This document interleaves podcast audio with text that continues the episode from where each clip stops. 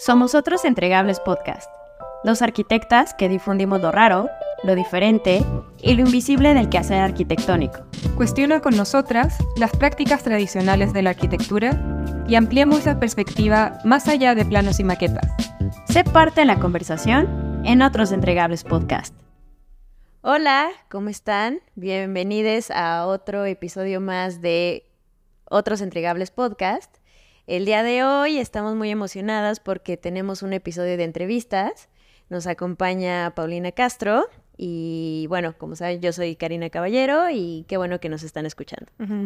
Sí, me sumo a, la bienvenida a un nuevo episodio. Y como decía Karina, eh, tenemos aquí de invitada a Paulina Castro y que nos gustaría que ella personalmente se presente ante nosotras y ante todos ustedes que están escuchando. Hola chicas, ¿cómo están? Bien, bien. Ok, primero pues estoy muy emocionada. Muchas gracias por invitarme a este espacio, que digo, lo he visto crecer desde chiquito, pero pues agradezco mucho también ser parte de esta otra manera. Eh, pues me presento un poquito, mi nombre es Paulina Castro, eh, académicamente soy eh, licenciada en diseño gráfico y artes multimedia y licenciada en arquitectura.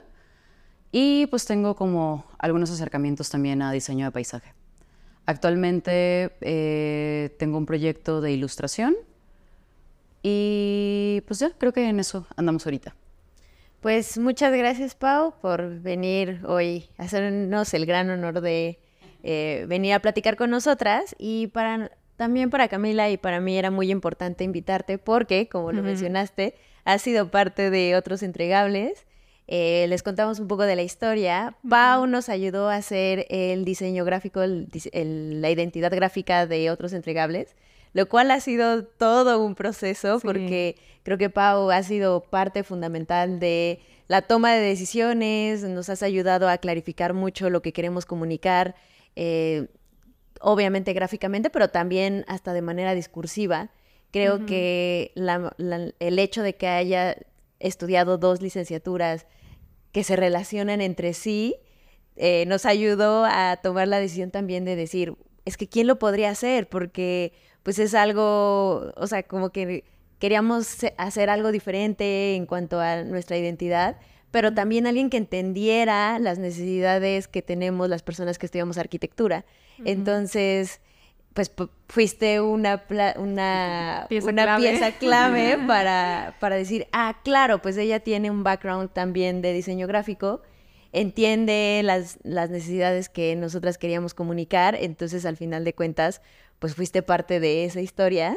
Este, también, bueno, Dani, que nos, nos ayudó también con la parte de diseño más específicamente de de la portada del podcast, pero yo creo que las dos fueron así partes importantes en, este cocinar del podcast. Sí, llegaron en, un momento, o sea, tanto tú primero como la, dona, o sea, siempre va a ser la dona, me cuesta decirle de otra manera, pero Daniela Iturra. Eh, Saludos, Dani. Sí, importante en este proceso porque lograste materializar muchas cosas que no teníamos idea nosotras, como darle bajada. Y como tú ya tienes esa experiencia, ese background, eh, profesional de formación y de experiencia fuera de la formación, creo que fue clave tu participación y estamos súper agradecidas de todo el trabajo que has hecho. No, gracias a ustedes por hacerme una parte chiquita de este proyecto. La verdad es que desde el primer inicio, cuando Camila, eh, Karina me contó un poco como del proceso, me contó la idea del podcast y que tenían estas intenciones, dije, mi mente, es una idea increíble. Creo que es justamente un diferenciador bien importante que actualmente necesita muchísimo el gremio, como darle voz a todas estas áreas de la arquitectura que comúnmente no vemos, pero que pues a final de cuentas son sumamente importantes para la práctica. Y pues justo cuando me comentaste que necesitaban como hacer esta bajada de información y hacer como la representación visual, eh, pues dije, no, claro, pues obviamente te ayudo, o sea, se me hizo como bien emocionante ser parte de este equipo. Incluso ya, incluso cuando tuvimos como esta reunión formal de bajar las ideas, o sea, creo que fue una junta como bien dinámica y bien interesante, o sea, al mismo tiempo como que todas teníamos ideas distintas, pero al mismo tiempo como que todas convergían en, una misma idea. Y la verdad es que pues, al mismo tiempo no consideraría que la identidad fue pues completamente mía. La verdad es que Dani también considero que es una parte bien importante del proceso. O sea, si bien yo he hecho como que todas las cuestiones como justo como comentabas, la identidad de marca, las cuestiones tipográficas y como las representaciones de las ideas que teníamos, pues bueno, también creo que Dani nos ayudó muchísimo como a toda esta representación visual, que era exactamente también lo que estábamos buscando. Ah, igual creo que no les mencioné, o no recuerdo si les mencioné, pero ella estudió arquitectura igual un tiempo. ¿Qué? Esto es una, es una gran revelación. Sí. No, se me olvidó comentarlo, perdón. Ah, perdón creo que es parte importante para el podcast, ¿no? No, pero yo creo que justo como que las dos de cierta manera entendían bien que queríamos mostrar cierta diversidad en, en otros entregables, porque al final del proyecto es eso, ¿no? Mostrar la diversidad de las prácticas arquitectónicas. Entonces, la bajada que hicieron en las figuras y en las formas que nos propusieron, ahora me hace sentido esto que dices de Dani, porque pues ella también llevó a la, abstracción. Sí, la eh, portada. La portada, de, hizo la bajada como la conversión de la tipografía que teníamos a la abstracción de las formas que forman parte de, de la portada. Entonces, sí. Tiene, tiene mucho sí, sentido. tiene mucho sentido, ¿no? Sí, ella estudió, o sea, entró a estudiar arquitectura y luego ya se cambió a diseño gráfico. Muy bien, pues otro día también le hacemos Sí, sí, sí, también debería ser parte de... Seguro va a estar interesante. ¿Por qué? Porque al final ya no estudió eso. Sería muy bonito escuchar su, su versión de la historia. Pero, pero bueno, pues nuevamente gracias, Pau. Eh, y toda e, esta, esta parte de entrevistas nos gusta empezarla con una pregunta que de repente puede ser un poco controversial para algunos, que es, eh, dado a que tu práctica, Pau, de repente toca otros puntos de diseño, de ilustración, eh, de marketing, eh, comunicación visual, etcétera, de repente tendemos a pensar que estas otras prácticas que no se materializan en forma de un edificio no son arquitectura. Entonces, eso nos lleva a preguntarte si tú te consideras arquitecta. Sí, creo que es una pregunta bastante importante, sobre todo pues por la dirección del podcast, pero creo que actualmente sí me considero arquitecta, pero creo que justamente fue como un proceso largo para mí, como justo desmembrar esto de que si no me estaba dedicando directamente a proyectar o a construir, pues no era como directamente la labor de un arquitecto. Hasta cierto punto como que me hace sentir que le estaba como fallando a la carrera, ¿saben? Sobre todo para mí era un proceso como complejo, considerando de que, bueno, estudié diseño gráfico, y luego eventualmente estudié arquitectura y era como, bueno, pero si estás ilustrando, o sea, ¿para qué estudiaste la carrera de arquitectura si de todas maneras estás haciendo algo que durante mucho tiempo pudiste haber hecho solamente con la carrera de diseño gráfico? Entonces, la verdad creo que fue un proceso como de introspección, el entender de que realmente lo que hago actualmente no podría haberse logrado si no hubiera estudiado arquitectura. Porque digo, a final de cuentas, antes de estudiar arquitectura ya era ilustradora, o sea, ilustraba cuentos para niños, pósters, trabajaba en una galería de arte, o sea, como que ya tenía todo este perfil, pero el proyecto que actualmente tengo, pues fue a final de cuentas un resultado de todo el proceso de haber estudiado la segunda carrera. Y hablando entonces de lo que haces hoy y a qué te dedicas hoy, ¿nos podrías hablar de cuáles son tus entregables el día de hoy? claro. Actualmente tengo un proyecto que se llama Ina Ilustración. Digo, creo que la mayor parte de la gente lo considera ENA, porque es doble N. Pero, em, pues justo, actualmente tengo este proyecto de ilustración. La verdad es que el proyecto no inició como con ninguna dirección. Fue justamente de estos proyectos que nacieron durante pandemia. Estaba, pues, justamente eh, en este periodo en el que nos regresaron a nuestras casas. Yo actualmente estaba estudiando en Guadalajara y me regresé a, a Culiacán y decidí hacer como un proyecto más como en cuanto a disciplina propia, de seguir practicando la ilustración. Y como que el hecho ya de tener una cuenta física en redes sociales como que te da como cierto sentido de responsabilidad de seguir como entregando constantemente y tener como un periodo más corto de entrega, aunque sea el compromiso contigo mismo. Entonces actualmente, pues la verdad es que el proyecto ha crecido mucho más de lo esperado en su momento. Y pues en cuanto a entregables, pues actualmente he hecho comisiones para despachos de arquitectura, eh, despachos de paisaje, he trabajado con ilustraciones para revistas, eh, incluso para, eh, pues el mes pasado también expuse en una galería de arte, o sea, la verdad es que el proceso del proyecto ha crecido como de manera pues muy natural. Bien. Pues me daría la impresión, Pau, que estas dos licenciaturas que estudiaste se relacionan y complementan una a la otra, ¿no?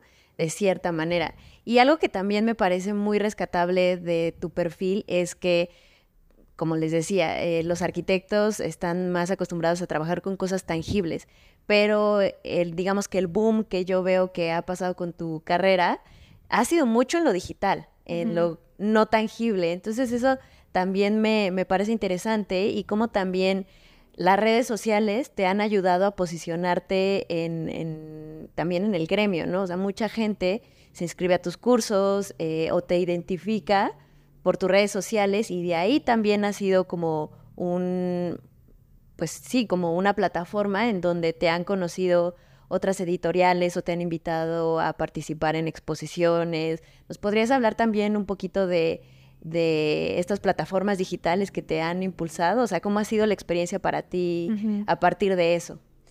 Creo que se ha vuelto muy interesante porque justo, o sea, la verdad es que hay muchas cosas que he tenido como que mal a variar con el tiempo, porque justo como no tenía la idea de que este proyecto tenía como un propósito final, pues como te comentaba, en el inicio las redes sociales eran más que nada como este margen de, de trabajo, o sea, como, bueno, si tengo que publicarlo, pues tengo un compromiso de que voy a sentir esta presión de que mi trabajo va a ser visto. Aunque en ese entonces tenía 100 seguidores, pues.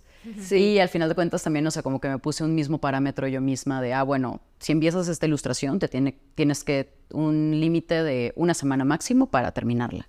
O cosas así. Pero la verdad es que fui subiendo constantemente, más que nada como para un proceso disciplinario propio. Pero pues eventualmente, o sea, como que empecé a tener como este alcance y pues bueno, recuerdo que justamente cuando me dedicaba a ilustración editorial, pues creo que uno de los consejos que me daban era que, bueno, es que tú tienes que ir poniendo tu trabajo allá afuera. Y mm. creo que, sobre todo en ilustración, eh, pues como que a veces creemos de que, bueno, es que le dediqué un mes completo a esta ilustración o a este set de ilustraciones y nada más tuve 36 likes.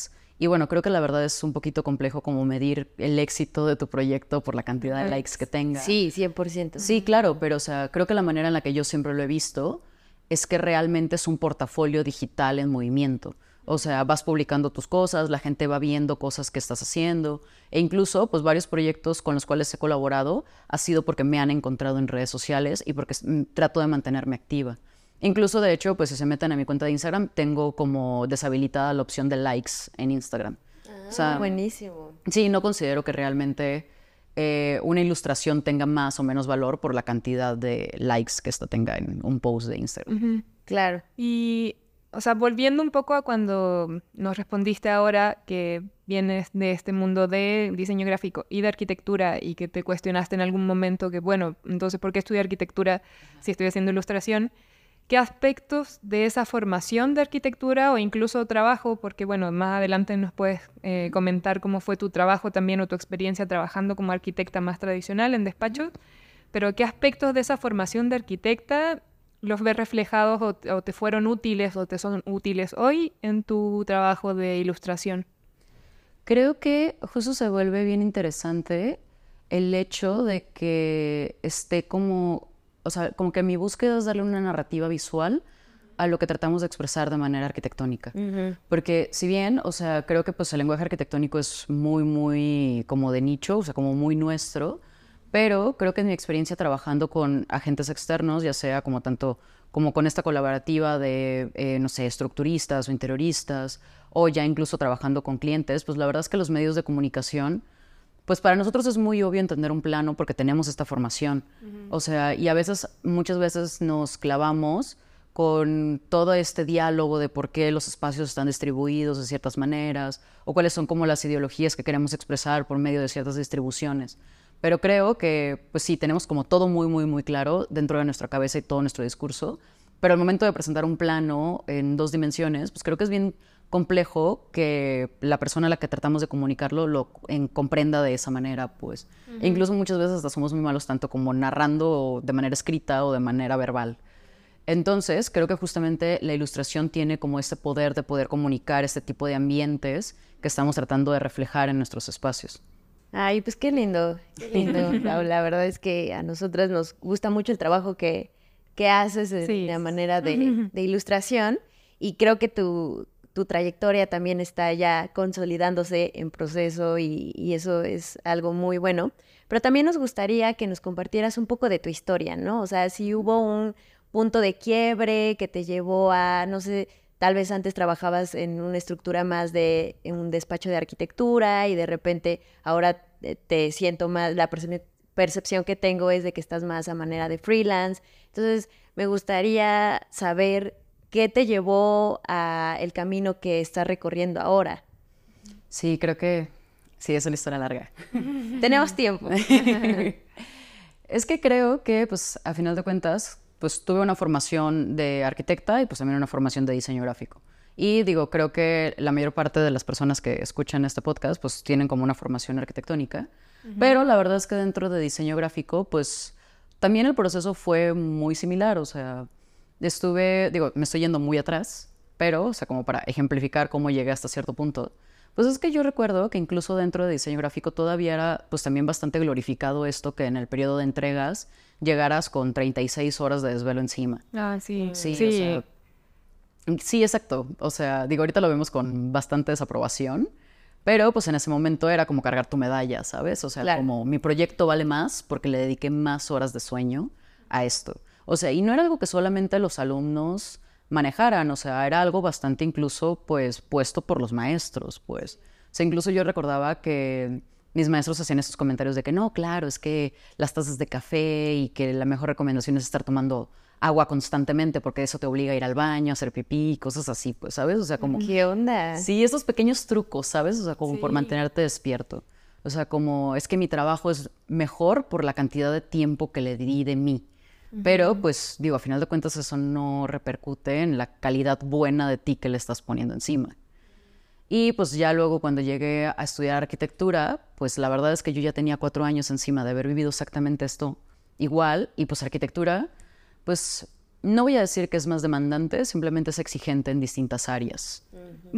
O sea, pero pues honestamente creo que hay algunas áreas en las que diseño gráfico fue mucho más exigente que arquitectura y en arquitectura pues obviamente fue más exigente en, en otras áreas. ajá, en otros aspectos. Pero igual, o sea, las dinámicas en periodos de entregas eran exactamente las mismas. O sea, y pues creo que eventualmente, ya luego entrando ya al mundo laboral en cuanto a arquitectura, pues bueno, creo que no es ninguna sorpresa para nadie que yo lo haya vivido, que pues justamente el rigor es similar o incluso está más exigente. O sea, y creo que a cierto punto como que, pues como que le agarramos un poco de cariño también nosotros, ¿saben? O sea, justo como que lo vemos dentro como del aspecto de la gloria, de entregarnos 100% a la carrera, de es que tengo todo este potencial que voy a sacar, de estar como desvelándome y entregármelo y darlo todo por mi equipo. Entonces, este tipo de raro escucharlo así, pero sí, sí pasa. sí, o sea, justo.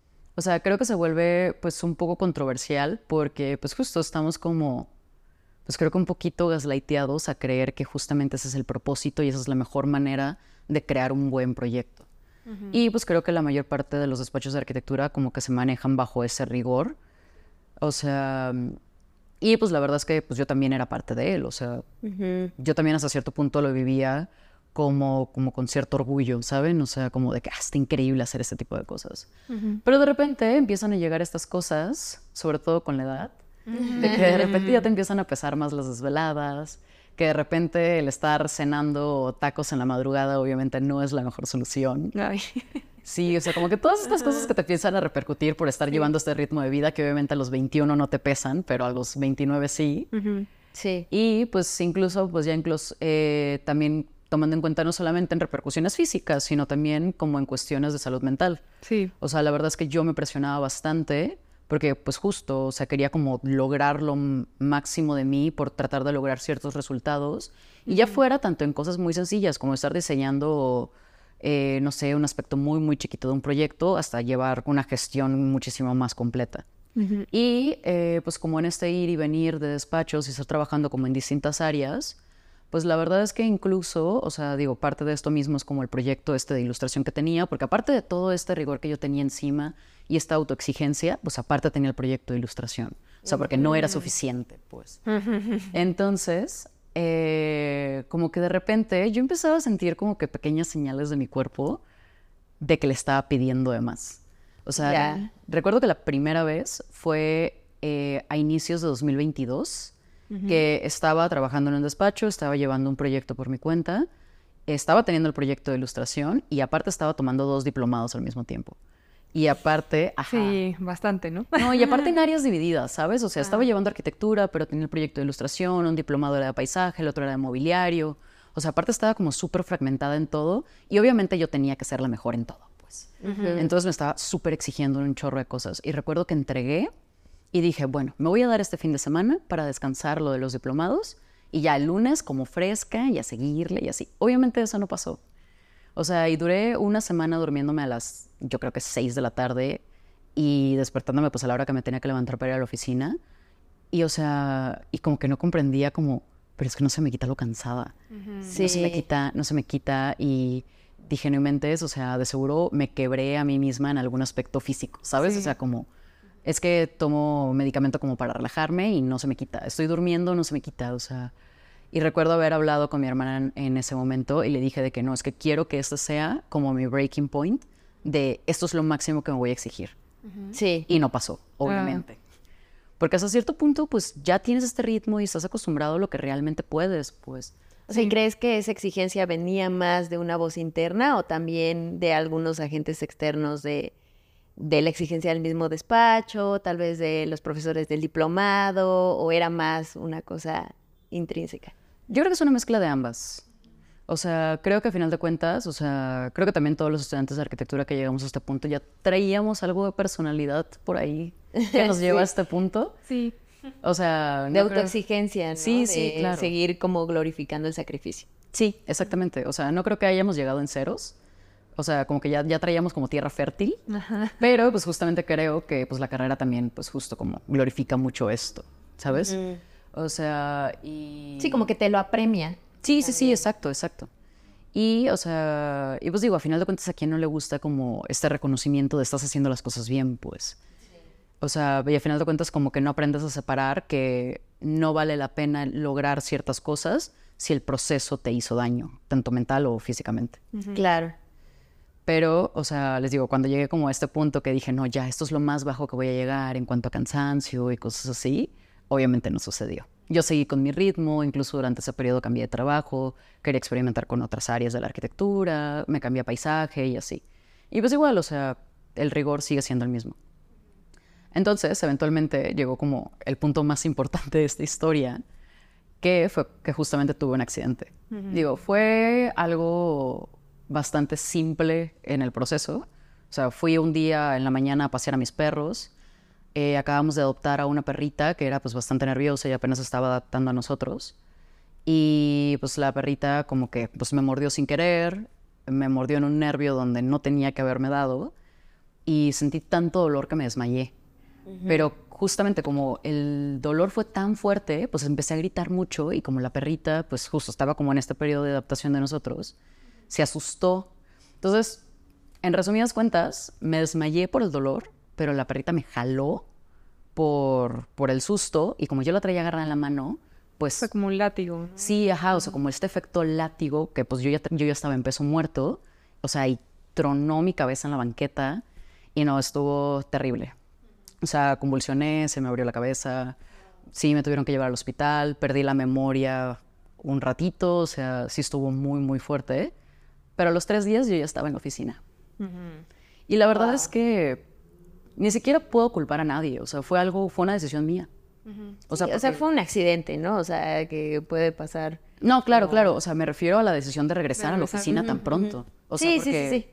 Es esta autoexigencia de, bueno, pues ya me pasó esto, pero seguimos. O tal vez igual algo de, no sé si algo de culpa, de, ah, no estoy trabajando, tengo que entregar esto, que no, No, sé. creo, creo que por una parte era como, digo, afortunadamente todo salió bien, me hicieron los 36 exámenes que me tuvieron que haber hecho y todos salieron bien, entonces en mi cabeza era como, ah, no, pues entonces estoy bien, ¿saben? Pero pues obviamente no, no funciona el cuerpo de esa manera. Y aparte, también una parte de mí pensaba que eso era lo que se esperaba de mí. ¿saben? O sea, y les digo, o sea, no, no fue culpa de- del despacho, no fue culpa de, de ningún agente externo. O sea, yo consideraba que eso era lo que yo tenía que hacer, pues. Y pues obviamente no me recuperé ni en tres meses ni en seis meses. O sea, todavía como que de vez en cuando como que me daba vértigos, o sea, como que me mareaba. y había cosas que como que no entendía, o sea, como simplemente mi cabeza no estaba 100%... Ujú, Como antes. Sí, o- exacto.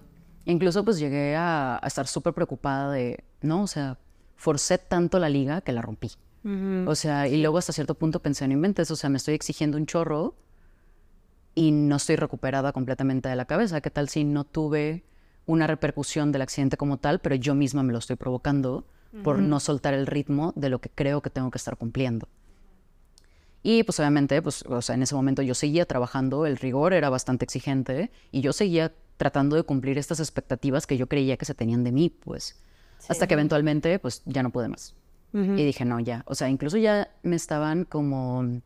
Me empezó a dar como que problemas gastrointestinales, o sea, como cuestiones de gastritis y cosas así. Me empezaron a salir como urticarias de roncha. O sea, Ah, ya eran muchas señales. Sí, Sí, claro. ya o tu cuerpo ya era, por favor, paremos. Sí, o sea, como mi cuerpo en serio me estaba gritando como de que en serio no te das cuenta de que no podemos seguir con esto. Entonces dije, no, fue suficiente. Y justamente, o sea, terminé mi periodo en ese despacho en diciembre del año pasado y dije, no, es que ya no puedo, ya no puedo. O sea, justamente estos procesos tan complejos y tan exigentes de un despacho de arquitectura no es algo que considere que mi cerebro puede tolerar en este momento. O sea, y la verdad es que sí fue una ruptura de ego muy fuerte, o sea, porque, Sí. o sea, yo siempre como que estuve persiguiendo como siguiente logro, siguiente logro, siguiente logro, tengo que lograr esto, tengo que poder cumplir con esta o que está por encima de mí. Y o sea, dije, bueno, ¿y ahora qué? O sea, y dije, bueno, ok, lo primero que voy a hacer va a ser darme todo el mes de enero para no hacer nada. Así, nada, nada, nada, nada, nada. Y creo que es lo más difícil que he hecho en toda mi carrera. Sí, me imagino. O sea, sí. el, ok, me voy a despertar tarde y, Sí. ¿sabes? O sea, de que, bueno, me desperté, ya me desocupé, ¿qué hago? Y yo creo que es lo más que he leído en un buen de tiempo, pero era como de que, bueno, no, pero no voy a leer cosas de arquitectura, voy a leer novelas o cosas así, pues. O sea, como tratando de despegarme de esto y creo que sí me ayudó mucho, sobre todo a darme cuenta como lo clavada que estaba como en este ritmo constante de exigencia. Entonces, pues eventualmente, digo, todos tenemos que pagar cuentas y hacer estos procesos. Y yo ya tenía este proyecto de ilustración.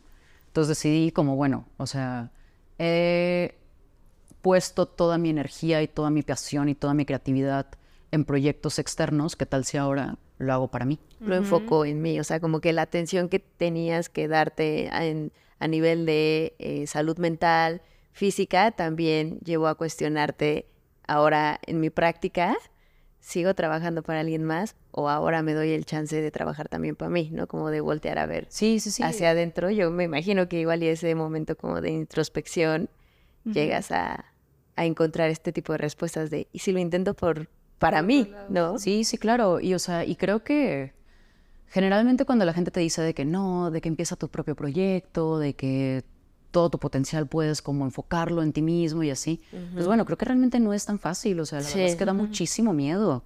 O sea, porque la incertidumbre, pues, es, es constante. O sea, yo creo que la verdad es que sí tienes este propósito de crear un proyecto para ti mismo, la incertidumbre es algo que no se va a ir nunca. Sí. O sea, la verdad es que hay periodos en los que me siento súper tranquila y súper plena y todo está marchando súper bien, pero pues eso no quita que haya de repente noches que no duermo porque, bueno, ¿y qué voy a hacer mañana? O sea, mm, es mucha disciplina, es mucha organización, o sea, como que también te pone como una perspectiva distinta de Sí. maneras diferentes en las cuales tienes que organizar tu trabajo. Sí, porque pareciera que, o sea, en el, en el momento de estar trabajando en un despacho, tal vez dejas de lado tu vida, pero tienes como estabilidad económica o tienes una rutina clara, que tal vez no es tuya a tus tiempos, pero está esa rutina, como que hay cierta estructura en tu vida que viene dada por el lugar donde estás trabajando. Pero en el momento que dejas eso, tal vez ganas mucho en estabilidad, o sea, en, sí, en estabilidad mental, en hacer lo que tú quieres en tus tiempos y estar más tranquila en ese sentido, pero ya no tienes la estabilidad económica, ya depende de ti y tienes que estar tú buscando el trabajo y si no estás buscando trabajo no te va a llegar ingreso. O sea, finalmente hay como una disyuntiva súper fuerte que tomar eh, eh, hacia qué lado me voy. Imagino que debe Sí. haber vivido de eso. Sí, es ver directamente a la incertidumbre y aprender a manejarte con ella. Y les digo, la verdad es que es un proceso que da bastante miedo, como justamente ir generando estos proyectos. Pero bueno, o sea, literal, mi cuerpo no estaba en ese momento en el que yo podía seguir teniendo este rigor. O sea, yo necesitaba también poder tener estos periodos de que, bueno, es que hoy no amanecí tan bien, o sea, tengo como esta neblina mental, necesito descansar, pues. O sea, justo sí fue la verdad una decisión que me costó un poco, o sea, porque sí me daba como mucho miedo como adentrarme a hacer este proyecto por mi propia cuenta, pero al mismo tiempo comprendía que era la única solución si quería recuperarme 100% de mi accidente. Claro. Ay, qué difícil, Pau. La verdad es que lamento mucho que hayas pasado como por tantas cosas, porque seguro fue, fue difícil. Y bueno, a mí me gustaría que también nos compartieras un poco cómo la ilustración, pues fue eh, eh, donde tú encontraste un lugar para poder presentarte como freelance y que tuvieras, o sea, y que también de esta manera sumara a tu salud física y, mental. Creo que lo principal de esto, bueno, creo que estaba como pensando en lo que les acabo de contar y siento que suena como de que ah, sufro mucho. En, no, pero a ver, a todos nos puede pasar y, si nos preguntas, yo también tengo mi historia de... sí, yo también. Entonces, a todos, a todos nos pasa, ¿no? Pero creo que lo que está interesante de tu historia, bueno, muchas cosas, pero es cómo el tener una práctica alternativa, bueno, digamos diferente de la arquitectura que no estabas literalmente proyectando o estabas en obra o así, sino concentrarte tal vez en un interés que no lo habías visto probablemente como un negocio o algo que te pudiera redituar económicamente, pero que también encontraba eh, un lugar para donde convergían dos de tus, de tus carreras o de, tus intereses. Por un lado la arquitectura, pero por el otro también el diseño gráfico. Y entonces como que creo que de repente todas estas em, variables ya estaban juntas en una ecuación. Sí, exacto. Creo que solamente me hacía falta como voltear a ver que ya estaba sucediendo eso. O sea, cuando empecé a estudiar arquitectura, o sea, como que mucha gente me decía de que, ay, claro, es que tienes mucha relación ambas carreras y las puedes mezclar. Y yo, bueno, sí, pues, pero dame ideas, ¿cómo lo logro? sí. Entonces, o sea, eventualmente, pues, les digo, salió como de una manera como muy, muy natural todo este proceso. Pero, pues sí, o sea, la verdad es que también, o sea, visto como ya desde el lado bueno, pues la verdad es que son procesos que disfruto muchísimo. O sea, la verdad es que sí, pues digo, a final de cuentas es un trabajo y tiene sus momentos estresantes, pero pues a final de cuentas es que para mí es bastante incluso como terapéutico, es como una meditación activa, o sea, el estar ilustrando, o sea, la verdad es que es algo que me relaja muchísimo, mentalmente lo disfruto un buen, o sea, puedo pasar todo el día haciendo la misma ilustración y no siento que el tiempo se me venga encima. O también al mismo tiempo estoy eh, dando clases, tanto doy talleres como doy clases en universidades. Y también, o sea, desde muy eh, chica he tenido claro que me gusta muchísimo dar clases. O sea, siempre he sentido que me gusta mucho tener esta relación con la gente. O sea, siempre he entendido que el hecho de enseñar es como el último proceso de aprender algo.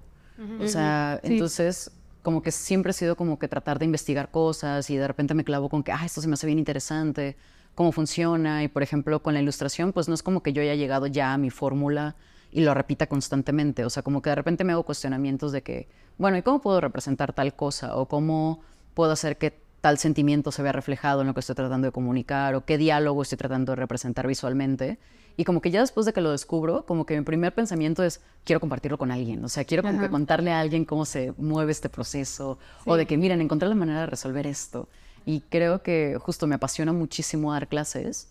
O sea, sobre todo como este proceso también al final de eh, no sé, o sea, chicas que, han, que les he dado clases en las universidades, o sea, que me han dicho como de que, ni entonces yo me sentía bien intimidada con los programas, o no sabía cómo podía lograr ese tipo de comunicación, o incluso hay maestros que nos están exigiendo este tipo de cosas, pero nunca nadie nos las enseñó. O sea, y siento que justo, o sea, como que esta relación con los alumnos, las y los alumnos, o sea, como que también me llena muchísimo. O sea, como que estas dos partes, o sea, sí ha sido un año bastante exigente, sí he tenido mucho trabajo también afortunadamente, y he colaborado con proyectos bien padres, pero al mismo tiempo siento que me ha ayudado como a aprender a cuidarme a mí misma, o sea, como a tener como un periodo de claridad, de estar más calmada. O sea, sigo siendo muy autoexigente conmigo misma, ya estamos manejándolo, pero, o sea, a final de cuentas es una autoexigencia que ya no, ya no le puedo agregar la exigencia de nadie más encima, pues. Ya, ya solamente es como un diálogo conmigo misma. Igual ahora que, tocas el punto de que se nota que te apasiona enseñar, eh, un tema que queríamos también preguntarte y, platicar un poco al respecto es que si bien, por lo que entiendo, has dado clases en universidades, o sea, como el, tema de, enseñanza más institucionalizada, pero también tiene algo autogestivo eh, tu manera de enseñar en el sentido de que haces talleres que tú misma los, los armas, tú misma también te fuiste creando como un público que le interesa aprender de los temas con los que tú trabajas. Entonces me gustaría eh, ir profundizando, que nos cuentes cómo logras ir armando esos talleres, o sea, cómo es el proceso de enseñar sin tener un programa universitario al que tienes que seguir o sin tener que cumplir los objetivos, porque luego el otro curso tiene que basarse en lo que tú ya enseñaste. No sé si nos puedes contar un poco de eso.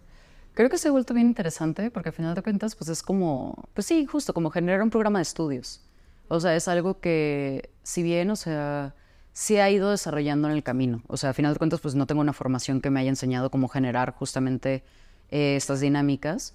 Pero, pues la verdad es que los primeros talleres, pues literal empecé con amigos que me decían de que, oye, nos pidieron láminas para el taller y nunca nadie nos enseñó cómo utilizar Photoshop o cómo usar Illustrator o InDesign, o sea, ¿qué hacemos? Y yo de que, ah, no, vénganse todos a mi casa y yo les doy taller y así, y pues, ¿sabes? O sea, como que se fue corriendo la voz eventualmente.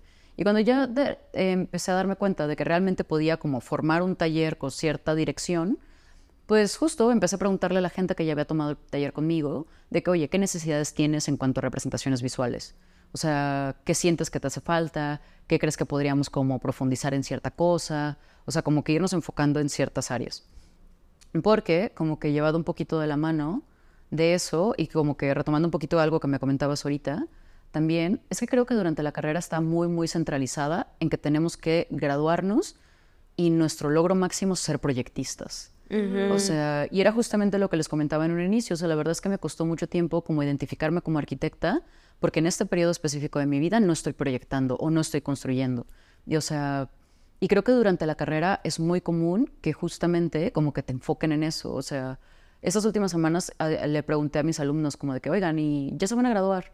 Eh, ¿a qué, áreas, qué área de arquitectura les interesa más? Y todos, pues proyecto, ¿qué otra área? Sí, sí. Ajá, exacto. O sea, y creo que eso pues se vuelve incluso como bien desalentador, porque pues la verdad es que no todos tenemos los mismos perfiles. O sea, la verdad es que yo veo en mis alumnos que hay algunos que pues tienen muchísimo más perfil como para a lo mejor involucrarse en aspectos como, no sé, mobiliario o paisaje, o incluso veo que hay chavos que sí tienen muchísimo potencial para dedicarse a ilustración o no sé, hasta puedes ser investigador, eh, dedicarte a la comunicación por medios de arquitectura, hay muchísimas áreas. O sea, creo que la arquitectura tiene muchísimo más que ofrecer como para solamente enfocarnos en construir. Claro. Y justo, o sea, los programas académicos como que nos encasillan en ese momento. Sí. Y luego dentro del gremio como que también nos enfocan mucho en hacernos creer que es como que hay, que existen jerarquías.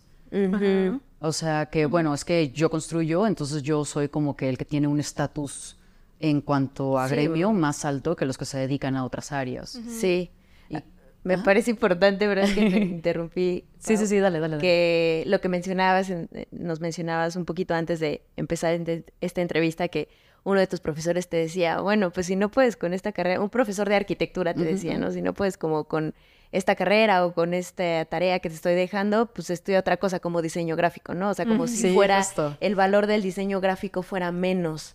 Sí, sí, exactamente. O sea, incluso yo recuerdo que cuando estaba estudiando diseño gráfico, yo ya tenía esta idea de estudiar arquitectura terminando después. O sea, y ni siquiera venía de la mano de arquitectos ya consolidados, pues, o sea, de mis mismos pares que iban en la misma generación que yo, pero de arquitectura, me decían de que no, pero es que ¿cómo vas a estudiar tu arquitectura si tú eres diseñadora gráfica? Y puede que seas muy buena, pero nosotros estamos acá, pues. Sí. O sea, creo que justamente es, incluso me ha tocado vivirlo en la universidad, que hasta los maestros como que crean estos segmentos. Sí. Sí. Sí, hay, hay una jerarquía diferente de un arquitecto proyectista a un arquitecto investigador.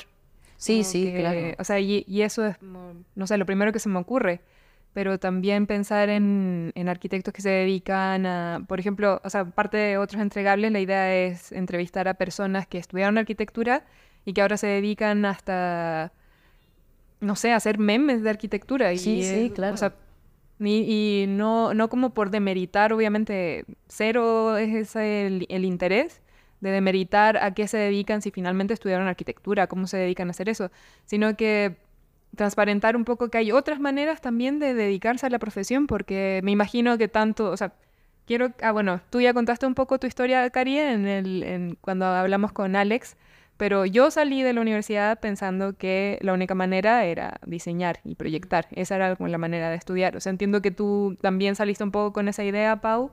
Cari tuvo ahí una experiencia un poco más amplia, digamos, pero la mayoría creo que salimos con esa idea de la universidad. Sí. Y justamente cuando Cari me comentó de la idea de este podcast, le dije que sí, sí, sí, sí. Es una idea que tengo mucho tiempo masticando, o sea, ¿qué, qué podría suceder si justamente, o sea, todas estas variantes de la arquitectura tuvieran esta visibilidad de todos los aspectos en los cuales puedes ejercer? O sea, ¿por qué tenemos esta ideología de que un investigador se esfuerza menos que un proyectista? O sea, ¿por qué hay solamente una manera de ejercer esta carrera? Creo que uno de los puntos también importantes como en este encuentro como con el perfil de hacia dónde quería dirigir mi carrera fue que alguna vez como comentando esto con una amiga eh, me marcó muchísimo que me dijo que a final de cuentas tu proceso universitario no es como lograr el objetivo de convertirte en un arquitecto, sino que también es todo el proceso formativo que conlleva el estudiar cierta carrera. O sea, si bien puedes estudiar arquitectura y eventualmente dedicarte a ser no sé, artista plástico, pero tú ya tuviste una formación completamente distinta a la que tuvo un artista plástico. O sea, tu manera hasta de percibir la vida es distinta, la manera en que te organizas en el día a día, la manera en la que percibes el mundo, ya tiene una formación distinta a la que tienen otras personas. O sea, y creo que también sería bien interesante que viéramos las carreras universitarias como un periodo formativo y no como un resultado. Sí, sí, eso es muy importante. Sí, estaba pensando también nuevamente en la otra conversación que tuvimos, que Alex, por ejemplo, lo que decía es que, ¿qué pasa si transparentamos en el momento de estudiar arquitectura que los cinco años no son suficientes y que luego de estudiar esos cinco años te pasas otros cinco años en la práctica? Eh, pero tal vez muchas personas decidirían no estudiar arquitectura si es que te dicen, no, es que para tú realmente dedicarte a la arquitectura son 10 años de tu vida que vas a estar estudiando. Y creo que ese tipo de cuestionamientos igual son válidos en esto que Tal vez esos cinco años de periodo formativo son solo para sentar bases de una manera de entender la vida, pero luego tú en la práctica vas a estar decidiendo hacia qué área te vas a ir dedicando y transparentar que son muchas áreas también las posibles en las que te puedes dedicar. No es solo el tener un despacho a tu nombre, con tu apellido y... Sí, porque el apellido es importante. Sí, claro, claro. Y asociados, ¿no? Ay, ahí también, por ejemplo, o sea, tú no tienes en tu, tu proyecto de ilustración, no es tu nombre. Sí, es mi nombre. ¿Ah, sí? Sí. cuéntanos un poco de eso. De hecho, Pau, eh, Ina significa Paulina. Ah. Es que justamente fue muy abrupto y como les digo, yo no pensaba que este proyecto fuera a crecer hacia ningún lado. Pues bueno, pues qué nombre le pongo, pero pues justo, yo tampoco estoy de acuerdo con estos despachos que tienen como que su nombre de Juanito Pérez. Que también, si alguien lo quieres, está bien, ¿no? Nada que...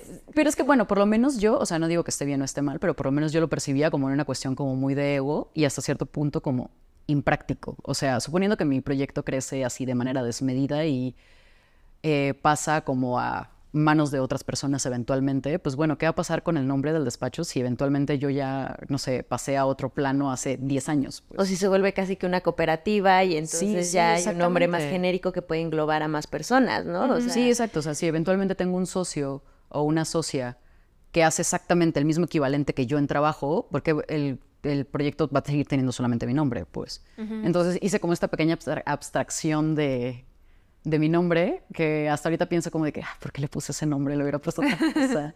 pero no, no, yo no hubiese pensado que era relacionado sí, nombre. Yo, tampoco, pero eso está padre, te digo, porque justo no se siente como tan protagónico que, también quien lo quiera hacer muy protagónico, no es que esté mal, nada más que no sabí, desconocíamos e-, ese, ese dato. sí, datos de la entrevista. Y bueno, Pau, ahora que nos cuentas todo esto y que actualmente estás dedicándote eh, o, que el peso de tu práctica está más en temas de ilustración, ¿nos podrías contar eh, cuál es el valor que le ves a la ilustración en la manera de comunicar arquitectura y cuál es la diferencia que tú ves respecto a un render y una ilustración? Ok, creo que principalmente, o sea, creo que esto es algo que también comento mucho en mis talleres, no me gusta crear como que esta división entre, ah, es que es el render contra la ilustración, ¿saben? O sea, y no estoy diciendo que lo hayas puesto de esta manera, sino que siento que es como una idea que generalmente se, se tiene como preconcebida, pues, o sea, como de que, ah, bueno, es que hay dos tipos de personas, las que hacen renders y las que hacen ilustración. Y creo que, pues justamente como por la formación que yo tengo, o sea, me queda bastante claro que depende mucho hacia qué usuario estás tratando de comunicarte, depende el medio que vayas a utilizar, o sea, no quiere decir que yo no utilice los renders o que yo no sepa hacerlos, o sea, obviamente yo utilizo maneras, eh, perdón, herramientas de modelado 3D y motores de renderizado y también tengo proyectos para los cuales los utilizo, pero pues eso no le quita valor el uno al otro, simplemente pues son herramientas distintas. O sea, y creo que también depende mucho el usuario e incluso, o sea, el resultado de la comunicación visual que estás tratando de comunicar. La diferencia principal que yo veo entre ambos es que creo que el render tiende a ser mucho más técnico. O sea, por ejemplo, creo que los usuarios finales o principales de un render, pues tienden a ser personas que justamente lo que les importan son cuestiones muy específicas como por ejemplo, eh, no sé, los acabados, o siento que, que, mm, como que el enfoque principal es como para cuestiones de, de preventa, inmobiliarias, o incluso clientes que justamente necesitan ver como cosas muy, muy técnicas. Y, por ejemplo, la ilustración, o sea, porque incluso creo que a lo mejor un proyecto bien representado debería ir de la mano de ambos, porque pueden representar cosas distintas. Pero la ilustración, justamente como les comentaba eh, hace unos minutos, pues tiende más a ser pues muchísimo más cálida. O sea, puede representar justamente como la esencia de un espacio. O sea, creo que en un render es muy difícil expresar cómo una persona realmente va a habitar un proyecto comparado con la ilustración. O sea, la ilustración tiene pues justo como esta cualidad de poder ser muy cálida, el expresar como una habitabilidad, pues que justamente puedas entender cómo se siente el espacio al momento de que van pasando los años. O sea, el, por ejemplo, o sea, yo trato de poner en mis renders como que escalas que justamente estén haciendo cosas que se sienta que realmente están posicionadas dentro del lugar. O incluso me gusta agregar desorden dentro de los espacios. O sea, casi siempre trato de agregar como eh, platos de comida, ropa tirada en el piso, zapatos, o sea, porque pues realmente así es nuestro día a día, pues, o sea, puedes proyectar una cocina preciosa con unos acabados increíbles, pero ¿cuánto porcentaje de su tiempo se va a ver así? E igual con cuando he, representado proyectos de paisaje, pues bueno, creo que es completamente inconcebible pensar un proyecto de paisaje sin pensar en los animales. O sea, si tienes un jardín, tienes insectos, por no decir cualquier otra especie, o sea, aves, mariposas, lagartijas, serpientes, sapos. O sea, a final de cuentas estás creando ecosistema. O sea, y en un render, digo, de entrada es bastante difícil representar paisaje en render. Sí. Pero pues justo, ¿cómo vas a agregar todo este tipo de cuestiones? y pues como siento que le hace falta como esa energía o esa vida de realmente representar lo que está sucediendo o eventualmente va a suceder en un espacio. Es que pareciera que la ilustración, o como, como yo, yo entiendo al menos la, ilustración, es que logra representar cosas que, o como tú lo dices, que van más allá de lo que ve tu ojo en ese momento particular, que el, render finalmente es como que sitúa un, un espacio eh, en un momento muy específico que es casi como tomar la foto. Pero la ilustración pareciera que tiene más herramientas para representar, por ejemplo, el tiempo. En paisaje es muy importante considerar el tiempo de diseño, porque no, o sea, claramente en el momento que estás eh, construyendo ese paisaje, estás anticipándote a cómo va a estar en 10 años, en 20 años, en primavera, en otoño, en invierno. y que en, la ilustración, al no ser tan representativa de la realidad en un momento particular, puede dar más herramientas de cómo se puede entender ese espacio en distintos momentos y es más como esta cosa de atmósfera tal vez sí sí sí. que, que el render. O sea sí creo estoy súper de acuerdo contigo que comunican eh, distintas cosas y también se pueden utilizar para distintos momentos para distintos clientes para comunicar bueno diferentes situaciones no pero que la ilustración sí tiene esas otras herramientas que le dan como misticidad tal vez al, al, espacio que estás representando.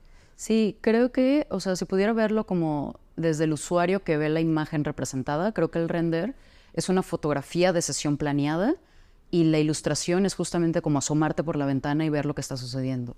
En realidad, ¿no? Como... Ajá, exactamente. O sea, cómo esa persona está viviendo su casa o cómo se está viviendo este espacio público cuando no se está planeando cómo se tiene que vivir.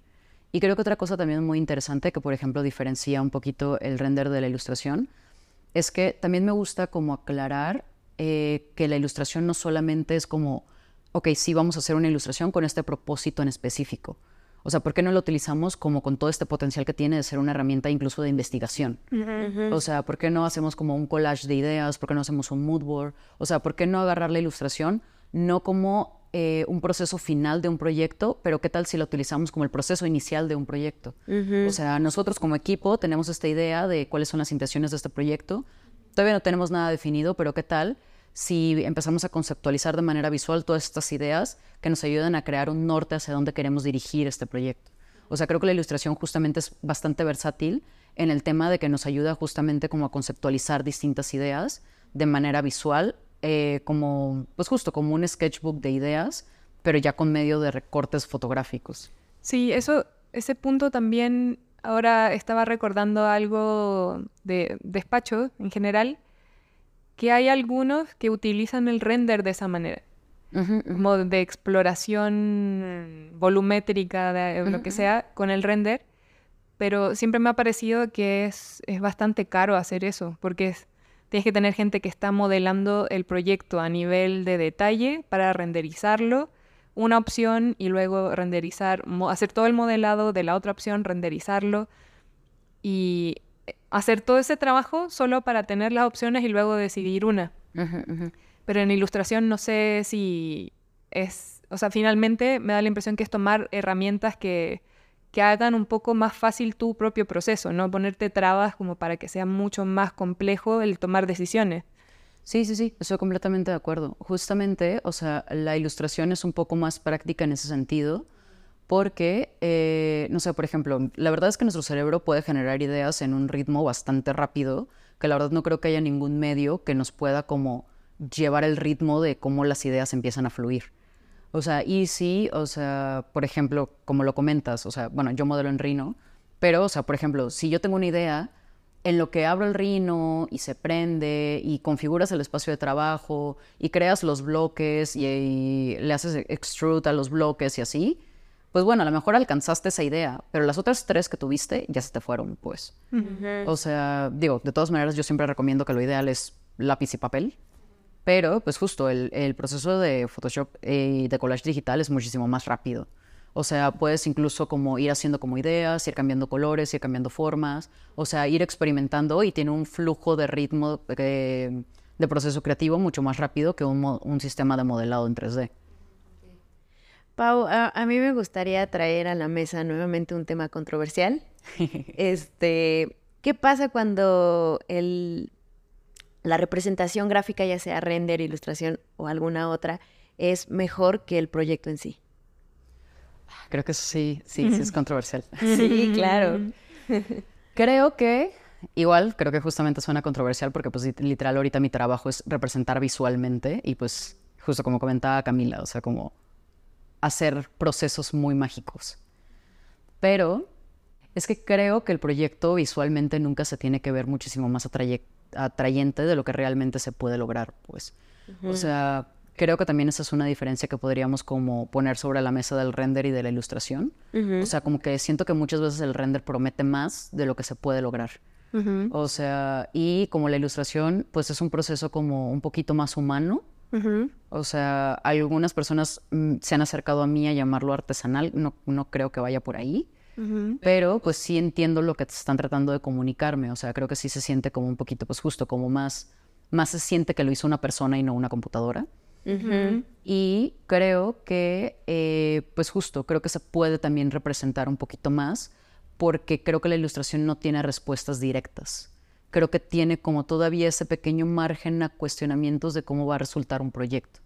O sea, porque justo como les comentaba, o sea, lo que estoy tratando de representar en una ilustración es como la esencia del lugar, no exactamente como la junta del mosaico va a quedar, como con este eje, o sea... Sí, porque sirven para cosas diferentes, o sea, comunican cosas diferentes, ¿no? Sí, sí, sí, exactamente, y creo que es bastante... Pues creo que es un engaño presentar un proyecto, cómo visualmente se va a ver, cómo se va a, terminar de construir en cierto momento, porque bueno, creo que una realidad es que en la obra las cosas pueden cambiar mil veces, o sea, un ejecutivo puede cambiar completamente al momento de que se termine el proyecto, porque pues en la obra hay muchas decisiones que son incontrolables y que tienes que ir malavariando como va sucediendo, y eh, pues bueno, no puedes prometer de primera instancia que el proyecto va a quedar así, pues. Que la luz se va, va a llegar así, de esa manera, iluminando aquí tal lugar. Sí, sí, sí, exactamente. O sea, porque a lo mejor justamente ese día que planearon esas fotografías estaba nublado. O sea, cosas así tan incontrolables. Y creo que pues la ilustración es un poquito más arbitraria, más abierta, o sea, que justamente puede ayudarte a representar cosas que, o sea, te estoy ayudando a entender que esta cocina en este momento se va a sentir así de cálida. Sí, a lo mejor el acabado de la tarja va a cambiar porque el proveedor no tenía la que se necesitaba. Sí. O sea, por cosas así de sencillas, pero la calidez de la cocina se va a mantener, pues. Sí, creo desde mi punto de vista que la ilustración también ayuda muchísimo a un eh, proceso al cliente eh, más de desarrollo de la imaginación que el render. O sea, como que creo que el render te, te, pues sí, como que te lo hace más directo. En teoría tendrían que quedar las cosas así, entonces no queda mucho espacio para la imaginación o para, sí, sí. Eh, sí como, sí, creo que la... falsa promesa. Exacto. Que, que, en teoría, o sea, tendría que quedar así. Lo que pasa es de que hay muchas cosas que no están en, eh, bajo el control de la persona que está haciendo el render, que pues puede cambiar y ahí sí es como un tema de ética también de las, de las personas que están ejerciendo el, la imagen, ¿no? De no este, de ser claros con el cliente, de puede que sí que así, puede que no, hay cosas que no van a estar en nuestro control, pero creo que es un tema que se tendría que hablar previamente con, con alguno de los clientes. Pero creo que sí rescato muchísimo en el tema de la ilustración que cuenta de cierta manera una historia, como un retrato. Entonces, eso te da pie a pensar qué estaba pasando para que ese personaje esté haciendo X o Y cosa o para como dices, eh, por medio de un objeto, pues tratar de eh, hacer pensar que pasó algo ahí, ¿no? Que no se terminó de cocinar o que si se estaba cocinando, que se está quemando algo, o no sé, X o Y cosas que tú quieras ahí como medio incluir. Entonces, eso es algo que yo retrato muchísimo, o sea, que, que, que guardo mucho de, de, tus ilustraciones, ¿no? O sea, como que dan pie a la imaginación y a contar historias. Y eso se me hace muy lindo y como con un valor importante, como que hace una pausa. O sea, como que creo que en los medios de arquitectura estás acostumbrado a ver o las fotos increíbles o, estos renders o imágenes, ilustraciones. Pero creo que las, las imágenes que se asemejan más a, como tú lo dices, a que lo hizo una persona y no una máquina, porque creo que la ilustración sí se siente, a ver, sí hay un proceso de modelado, como dices, sí hay un tema digital y obviamente todo se hace con una computadora, pero se siente más eh, cercano a, lo humano, ¿no? Entonces, eh, creo que eso hace que en todo este bombardeo que tenemos visual de la arquitectura, hace una pausa. y el hecho de que una imagen en la lectura gráfica de, de un proyecto te haga hacer una pausa, incluso cuando están leyendo en, las láminas, cuando una persona está eh, viendo un proyecto, ver el, render que es, se ve que es una imagen como muy rápida. Sí tiene, hay algunos que pues tienen detalles y así, pero la ilustración creo que sí hace que te pauses más y pongas atención en lo que estás viendo o en los personajes que a toda la información. Ajá. Entonces yo creo que eso ya eh, tiene un valor en sí mismo. Entonces eso, eso está muy lindo, Pau. Creo que hay algo que también complementando eso, creo que sí la ilustración, ahí podemos discutir qué opinan, pero permite que el observador complete el, trabajo. Justo, justo. Que no es, o sea, involucra al observador de manera activa en la comprensión de, de la imagen que se está representando. No, no es algo, o sea, un render como que tampoco quiero verlo como algo negativo, ¿no? Sí, sí, sí. Pero el render es más fácil de, mm, de integrar o de, procesar, de, como de aprenderlo. Eh, y que eso, o sea, obviamente funciona para cierto tipo de situaciones. Para cierto tipo de situaciones es muy necesario tener una imagen rápida y adquirirla y ya entender el proyecto como la idea principal pero en otros momentos es muy rica la experiencia de como observador completar la historia Y que creo que eso es lo que hace la ilustración y, y, quisiera igual como complementar un poco lo que dice Cari, que creo que tus ilustraciones también enfatizan mucho eso. En el momento de ver la imagen hay como una capa de algo que hace que tú como observador quieras meterte mucho más en la imagen y empezar a ver detalles y tratar de completar todo el proceso que hiciste de, de, configuración visual, de composición, etc. Entonces creo que, que sí coincido en, en, ese valor que tiene tu trabajo y que va de la mano con, en general con la ilustración como técnica de representación. Sí, creo que estoy muy de acuerdo con ustedes porque, o sea, e, esto que comentan me lleva a pensar en que, bueno, pues realmente para qué estamos representando arquitectura en este sentido. O sea, ¿para quién va? O sea, y sí, bueno, o sea, hemos dejado muy claro las tres que no estamos en contra de los renders, porque justo, pero van como para un propósito en específico. Pero bueno, si lo estás presentando a la comunidad, al cliente, a, no sé, o sea, y no estoy hablando del cliente solamente como en cuestiones habitacionales, o sea, por ejemplo, si estás representando un espacio público, pues bueno, ¿cómo vas a renderizar esto y que la gente lo sienta bienvenido? O sea, porque por ejemplo en ese tipo de proyectos, pues lo principal es justamente como la integración de la comunidad que va a vivir ese espacio. O sea, creo que sí tiene como que este valor de justo como sentir que las personas pueden ser parte de ese proceso. O sea, yo he llegado a ver renders que se nota que tienen más de 100 horas de trabajo, pero no, no, no, te invitan al espacio. O sea, de repente está como que la cama y la bata de dormir dobladita, del mismo color que las pantuflas y cosas así. Y como que te sientes como cuando tu mamá acaba de trapear y sientes como de que, ah, es que no me puedo pasar porque, ¿saben? Como que esta, es, siento que a veces como que crea como que esta, esta imposición de, es que el espacio ya está así y si yo llego a habitarlo lo estoy como corrompiendo, pues. Y siento que la ilustración justamente como que ayuda a todo lo contrario, o sea, como invitarte a que descubras el espacio. Sea, y creo que trato como de mis ilustraciones, como que justo agregar estos pequeños detallitos que hacen que la gente justo como que se ponga a ver cositas.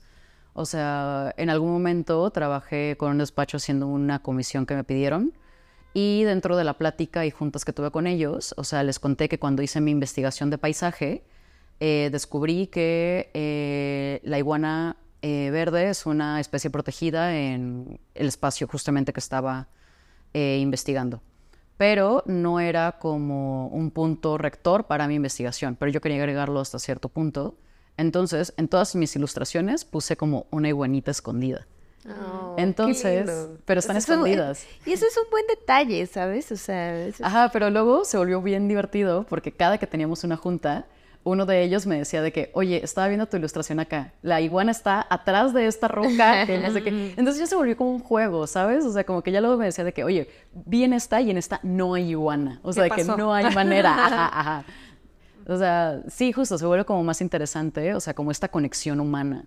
Y es que, o sea, por lo menos en la manera en la que yo veo que la arquitectura debería ser ejecutada, y digo, a lo mejor suena como con palabras de muchísimo peso, pero pues creo que pues, el eje principal tendrían que ser las personas, pues y, o sea, o incluso los agentes vivos, el paisaje, las especies y todo este tipo de cosas. Y luego ya nosotros llegamos a interceder con nuestros proyectos.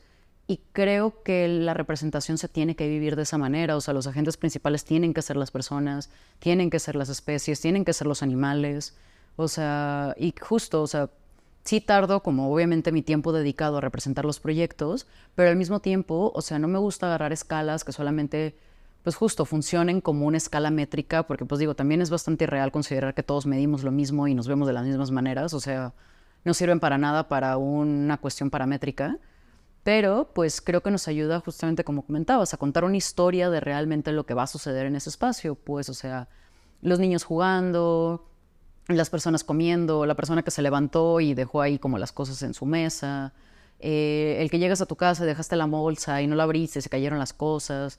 O sea, como todo ese tipo de cosas te hace sentir más cercano a que así se vería tu casa en un día normal. Igual una acotación, solo por si no están escuchando gente de Chile o de otros lugares, ah. cuando dicen escala, son personas.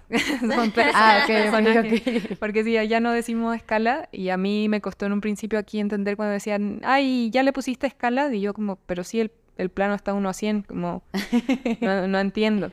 Y pero eso, por si no están escuchando de Chile o de otros no, está muy bien. sí, ajá, exacto. Curioso. eso como que todavía le aporta a que, o sea, estamos utilizando a las personas como una escala paramétrica cuando pues realmente no, no funciona de esa manera, pues.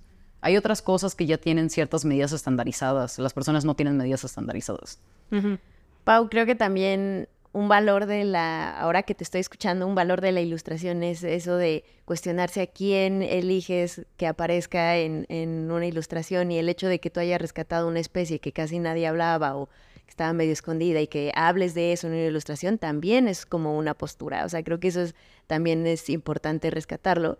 Y eh, también creo que sería importante por si alguien eh, también quiere como tomar el mismo camino que tú de la ilustración, que nos contaras quiénes son tus clientes.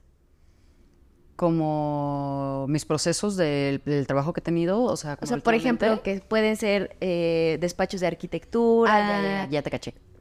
Sí, justo. O sea, creo que parte de estas cosas que obviamente te dan mucho miedo cuando inicias un proyecto, sobre todo uno en el que pues no hay como tantos ejerciendo, es bueno, pues cómo, cómo voy a llegar como a ciertas personas, pues. Eh, la verdad es que a lo largo de este año, primero empecé como solamente como dando talleres, porque me di cuenta que dentro de los programas académicos era una necesidad, o sea, que incluso se me, hace como un poco como contradictorio de que los maestros te piden ilustración, pero no te están enseñando ni siquiera a utilizar los programas. O te piden láminas, pero nunca te enseñaron nada de diseño editorial ni de InDesign o cosas así. Entonces empecé primero como justamente dando talleres. La verdad que encontré un espacio en el cual disfruto mucho realizarlos.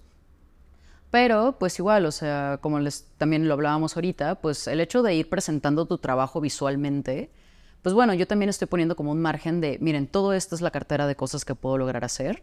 Y pues es muy raro que alguien llegue a pedirme algo como fuera de eso. O sea, como que ha habido gente que llega a pedirme cosas como en este punto medio de, tengo esta idea y siento que tienes el potencial para desarrollarla, ¿qué tal si trabajamos sobre esto? Y justamente como que esos procesos, o ya incluso como pues este típico como de boca en boca, pues he llegado a trabajar en despachos eh, como en comisiones. He llegado a trabajar como tanto en despachos de arquitectura como en despachos de paisaje. Eh, he trabajado constantemente con Architectural Digest para publicaciones y pues creo que también ha funcionado mucho como en estas cuestiones como en cuanto a cuestiones esquemáticas. O sea, por ejemplo, esta investigación también de paisaje que, o sea, como contándome, clienta misma, yo sola. En esta, eh, eh, como contándoles un poquito como también de estos procesos de todas las variantes que se pueden hacer dentro de la ilustración, es que hice toda esta investigación de paisaje que me tomó como año y medio y eh, entré a una, bueno, me dieron una beca de investigación y tenía como un periodo de seis meses como para hacer las conclusiones de mi investigación. Y finalmente tenía que hacer una exposición en el edificio de la Secretaría de Cultura de Jalisco, pero pues justo estaba muy acostumbrada a hacer ilustración, pues ya saben, o sea, como de una sala, una terraza, eh, una planta, una sección. Pero de repente, pues tenía un año y medio haciendo una investigación de un espacio de 18 hectáreas y dije, ¿cómo, voy a representar esto? Y aparte, pues justo como nos pasa comúnmente en arquitectura, tenemos tantos años incluso metidos en la investigación y desarrollo de un proyecto que queremos poner todo. Y eh, me invitaron a dar una conferencia en estos programas de Ladies Wine Design en Guadalajara y siento que hasta la fecha ha sido mi peor conferencia en la vida, porque no tenía nada aterrizado, o sea, creo que mi tono de voz ayuda mucho a que la gente sienta que estoy segura de lo que estoy diciendo, pero eh, no, o sea, ni siquiera tenía una conclusión definitiva, los gráficos que tenía realizados como que no me daban mucho sentido, o sea, y como que tuve que justamente como que buscar mentoría, que alguien me dijera de que, oye, ¿y cómo ayudo como a representar todo esto? Entonces ya como que me fueron como que dando ciertas direcciones y sí fue como un reto bastante grande como representar un proyecto de esas magnitudes. En, pues justo, y todo lo hice en ilustración, o sea, no hice absolutamente ningún render. Como, no sé, pónganse a pensar en lo que tardaría una computadora en renderizar 18 hectáreas. No, me y, y aparte de paisajes, ¿sabes? Y pues justo, o sea, la verdad es que la ilustración arquitectónica no solamente funciona para representar imágenes como tal, o sea, también hice una serie de axonométricos, diagramas, eh, justamente esto comentabas, de que en un proyecto de paisaje pues tienes que planear cómo se va a ver en el momento de la presentación del proyecto a cómo va a desarrollarse en 5, 10, 20 años. O sea, y justamente hice como todos esos diagramas y todos los hice visualmente por medio de collage digital. O sea, tiene como mucho potencial en distintas áreas. O sea, como regresando al origen de la pregunta, pues tanto puede funcionar como para eh, cuentos ilustrados que representen la esencia de un proyecto arquitectónico, como para revistas, como para carteles, he hecho también y algunas portadas para discos, como también, o sea, como una herramienta de apoyo para eh, investigaciones. Ok, ok. Pues gracias, Pau. Em, para finalizar, igual sí que a mí también tiene otra pregunta, pero a mí me gustaría hacer esta. Eh, Pau, eh, ¿qué sigue para ti? O sea, ¿te gustaría seguir haciendo ilustraciones o de repente ya estás más de, no, ahora quiero hacer más de paisajismo o, y también em, esta pregunta si vas a querer regresar a, a, construir edificios o proyectos o casas o diseño de interiores, algo así, que pues más arquitectónico. Sí, creo que pues justamente el propósito de este año era justamente como enfocarme en mi salud mental y ir creciendo como este proyecto personal. Pero pues justo como mi enfoque personal era como recuperarme 100% de mi accidente. Y pues la verdad es que era innegable que ya también traía como varios episodios de burnout encima que necesitaba disipar. Pero eh, a final de cuentas, o sea, creo que he desarrollado mucho este proyecto de ilustración, me gusta muchísimo. Sí me gustaría, como hablábamos antes de la entrevista, como direccionarlo a otro tipo de propósitos, pero al mismo tiempo, pues también sé que hay muchas otras áreas que me gusta desarrollar, o sea, tampoco estoy, eh, estoy convencida en dejar la arquitectura, o sea, sí es algo que quiero justamente desarrollar, sí me gusta mucho proyectar y sí me gusta mucho construir, pero creo que hasta cierto punto no estoy de acuerdo en cómo algunas cosas dentro del gremio se viven. Y, o sea, como también lo llegamos a hablar dentro de algún momento, o sea, ya no estoy tan chica, pues, o sea, hay ciertas cosas. Digo, no estoy diciendo que esté grande. Y yo, pues. Pau, por favor, ¿qué diré yo? No, no, no, pero voy, voy, a un punto, voy a un punto, lo juro. Pero justamente, o sea, cuando recién te acabas de graduar, hay muchas prácticas dentro del gremio que pasas por encima porque crees que así debe de ser. Ajá. Y recuerdo mucho que cuando te comentaba esto, o sea, tu respuesta fue, es que ya ahorita ya te enojan muchas cosas. Sí. Y sí, exactamente, o sea, hay muchas cosas que ya marqué como un límite que yo ya no pienso permitir. Sí. O sea, y creo que también eso es algo que deberíamos de cuestionar, o sea, ok, sí, me gusta mucho esto, me gustaría mucho colaborar con un despacho, me gustaría mucho trabajar en él, pero creo que también deberíamos definir cuáles son nuestros límites de lo que podemos y queremos permitir. Entonces, o sea, sí quiero como eventualmente eh, seguir con esta práctica. De hecho, pues incluso dentro de mis planes está también realizar como mi maestría y tengo pensado que sea justamente en arquitectura, un poco también enfocada en paisaje. Pero, pues, o sea, como en el momento quiero como seguir creciendo este proyecto. Eh, digo, también no digo que a lo largo de este año solamente me haya enfocado en ilustración, o sea, también he, realizado como un par de, de restauraciones, hice como algunos proyectos de arquitectura también estoy como ayudándole a rediseñar a una amiga su casa, o sea, también he estado como haciendo práctica de arquitectura y la verdad es que también me llena muchísimo. Pero pues justo en este momento de mi vida, o sea, como que estoy enfocada en esto y eventualmente seguiré como indagando tanto en la arquitectura como en el paisaje, que son áreas que también me gustan muchísimo. Qué interesante lo que dices de, o sea, creo que eso da para otros capítulos y otras conversaciones, pero lo de darnos cuenta que hay ciertas, o sea, hay límites que con el tiempo fuimos estableciendo y que en un principio cuando entramos a trabajar no los teníamos.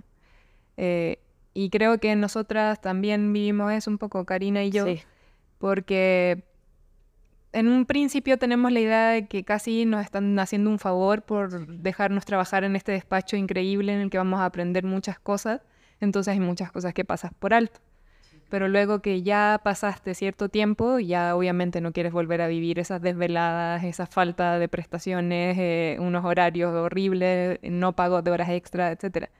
Eh, pero sería interesante ir viendo qué tanto de eso puede ir cambiándose ya desde, desde el inicio. O sea, no, no comenzar con esa idea de ver esto como un favor que te están haciendo, sino que desde un inicio establecer que hay ciertos límites que no se pueden transar y no solo porque estamos jóvenes lo dejamos pasar. Y que es legítimo, o sea, si estás invirtiendo un montón de horas, porque seamos realistas, o sea, en los despachos de arquitectura no inviertes nada más ocho horas. No. Sí, se invierten más. Entonces, eh, pues sí, cuidar de nosotros mismos es una tarea de cada quien, pero también el de este, a manera colectiva.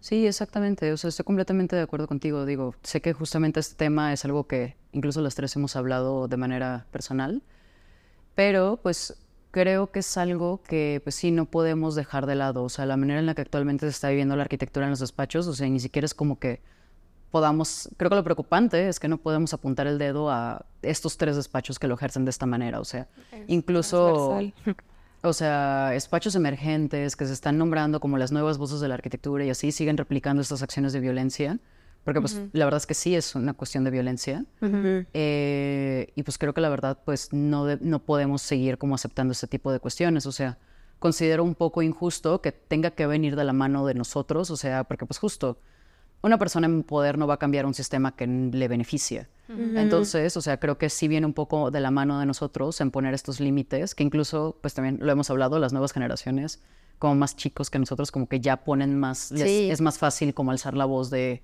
de oye, es un abuso. Sí, sí, exacto. O, oye, es que ya son de que me puedes mandar esto, ah, 6, nos vemos mañana. O sea, y creo que sí debería de ser, pues, o sea, a final de cuentas, o sea, sí es un proceso muy mágico, y muy, el proceso creativo, la verdad es que es incluso hasta bastante adictivo porque te da como que cierto rush de eh, serotonina y como todas estas hormonas que te hacen sentir como muy, muy bien. Pero bueno, o sea, sigue siendo un trabajo.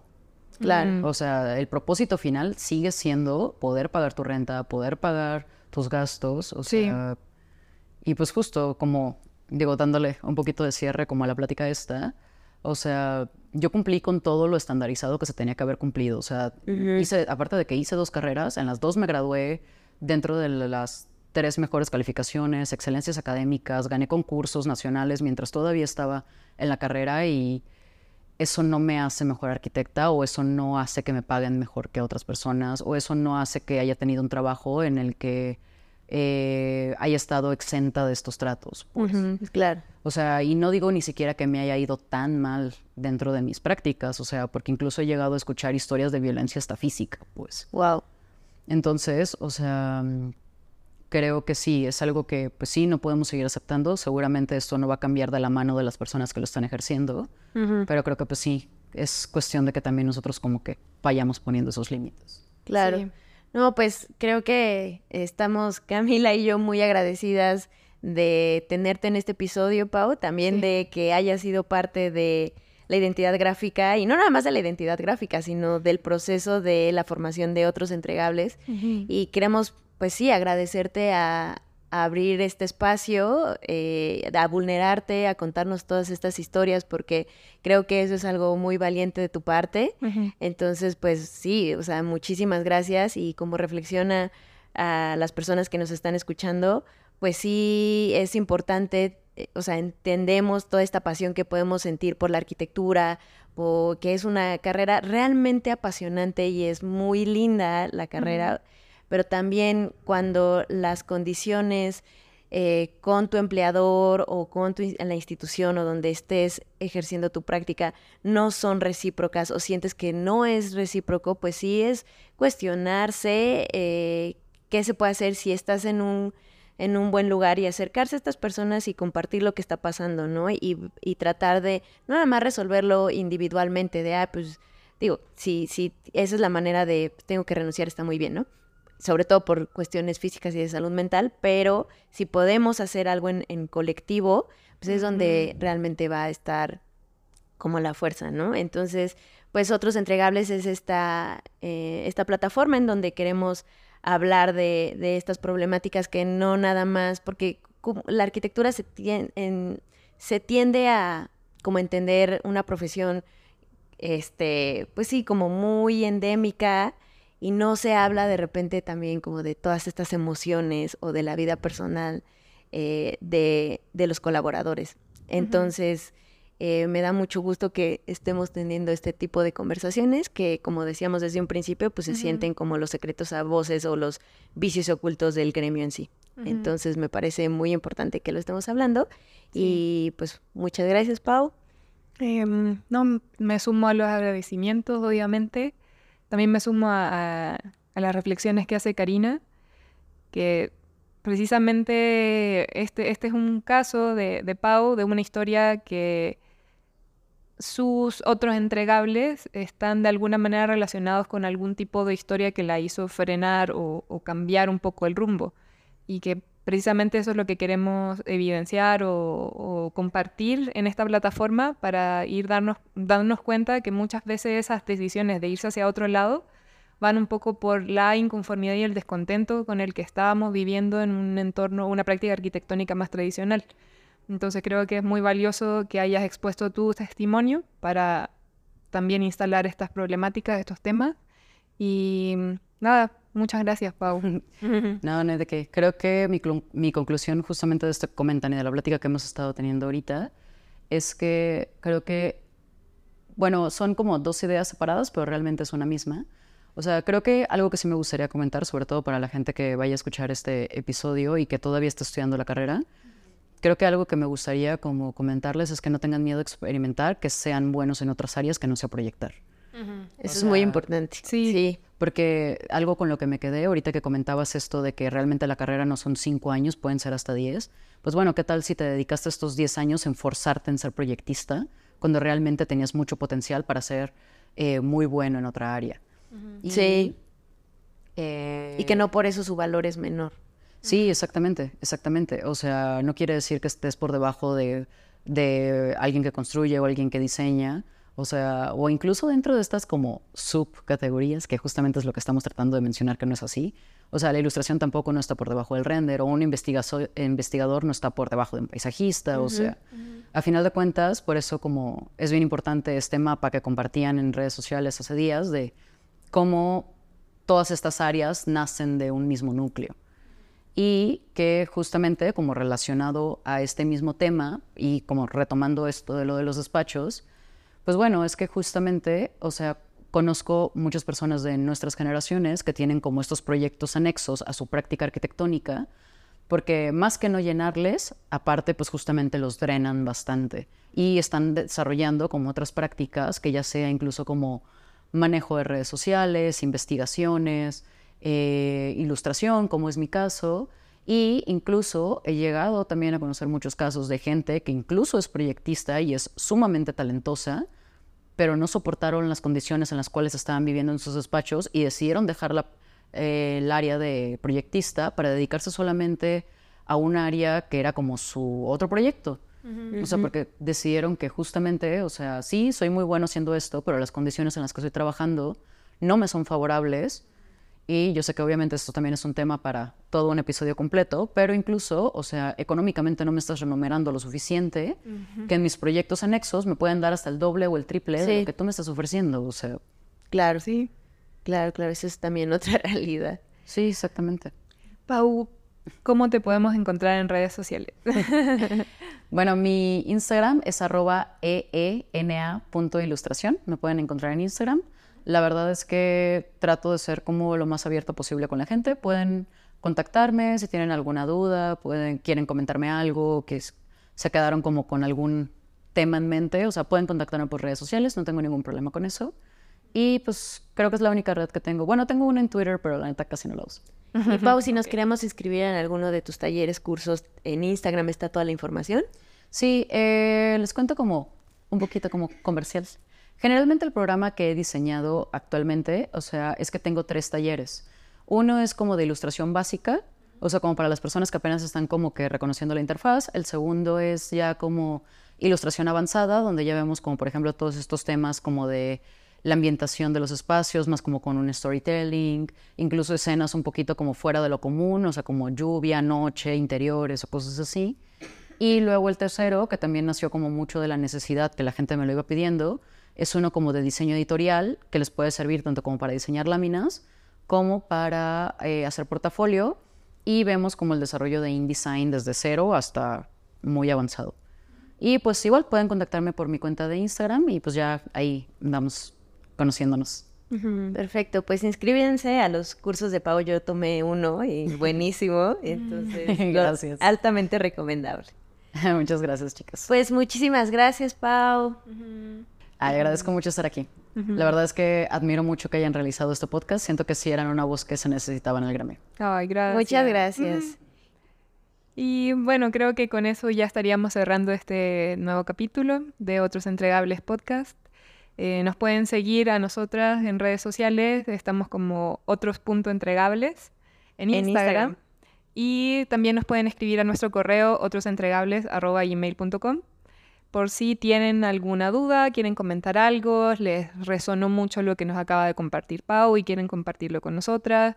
Eh, también tenemos abierto nuestro, nuestro canal, tanto Instagram como, eh, como el correo, para que nos propongan ideas de, sobre temas que podamos hablar, sobre personas que tal vez sea interesante entrevistar.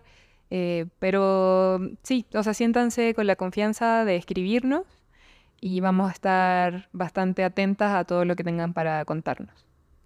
Muchísimas gracias. Nos vemos en el siguiente episodio. Gracias, Pau. Bye. Bye.